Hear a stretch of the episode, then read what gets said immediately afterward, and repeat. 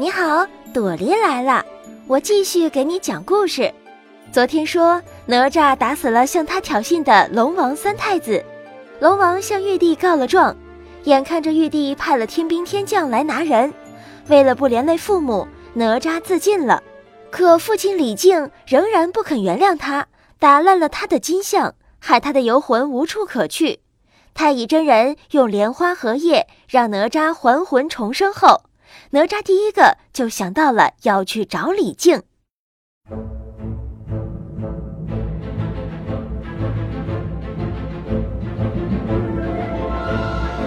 哪吒脚蹬风火轮，果然要去闯祸了。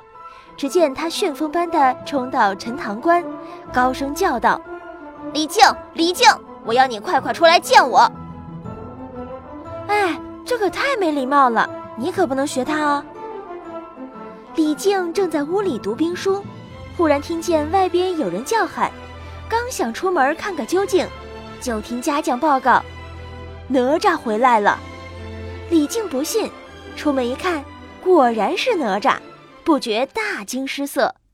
哪吒见了李靖，就好像见了仇人一般，上前便骂：“李靖！”你难道没有一点亲情？你为什么要烧毁我的行宫，打坏我的金像？此仇不报，难解我的心头大恨。说着，举起火尖枪便刺。李靖慌忙迎战，两人战了三五个回合，李靖败下阵来，只管朝东边逃去。哪吒一见，哪里肯放，踩着风火轮便追。李靖策马扬鞭，慌不择路。眼看着哪吒就要赶上自己了，急得他出了一身虚汗。正在危急，李靖的二儿子木吒迎面走来，李靖忙喊：“木吒，快救我！”木吒眼亮，一个箭步上前拦住了哪吒，二人免不了大战一场。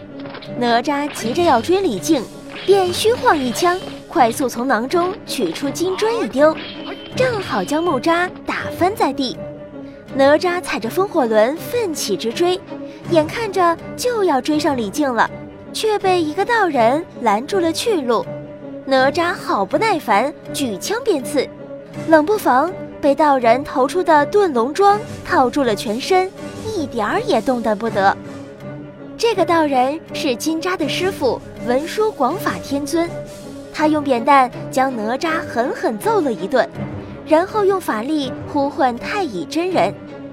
太乙真人来了以后，天尊才收了遁龙桩，放出来哪吒。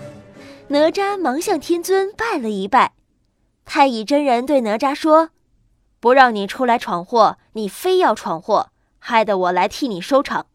现在你要同父亲和睦相处，不要再惹是生非了。”哪吒嘴上说是，心里却想：“师傅怎么还不放我走？不然我就追不上李靖了。”太乙真人见哪吒答应了，就挥挥手叫哪吒回去。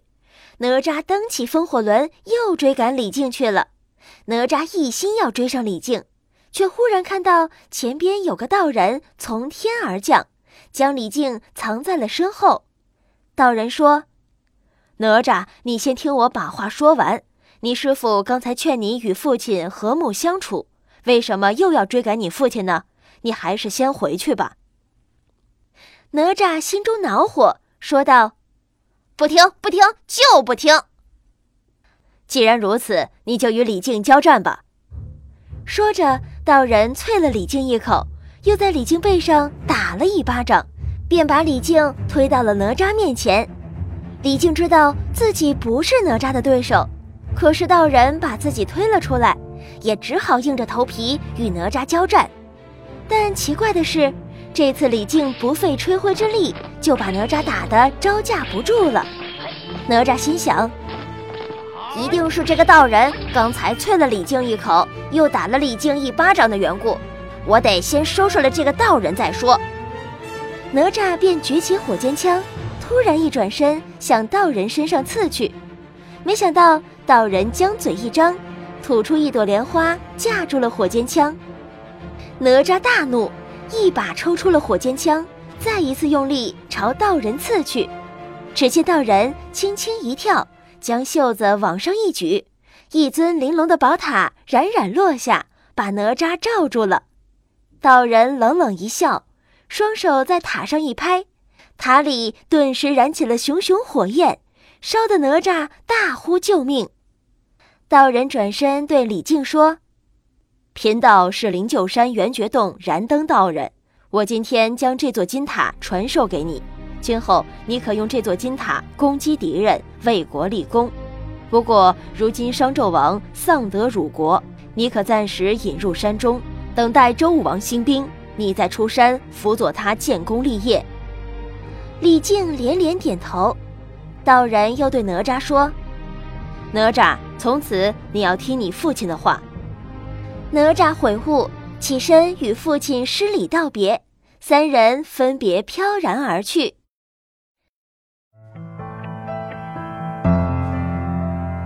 哪吒和他父亲李靖的故事，我们就先讲到这儿了。他们将来在打败纣王和妲己时，确实立了不少功，可真正厉害的大人物还没出场呢。明天我们就要讲他的故事了。晚安。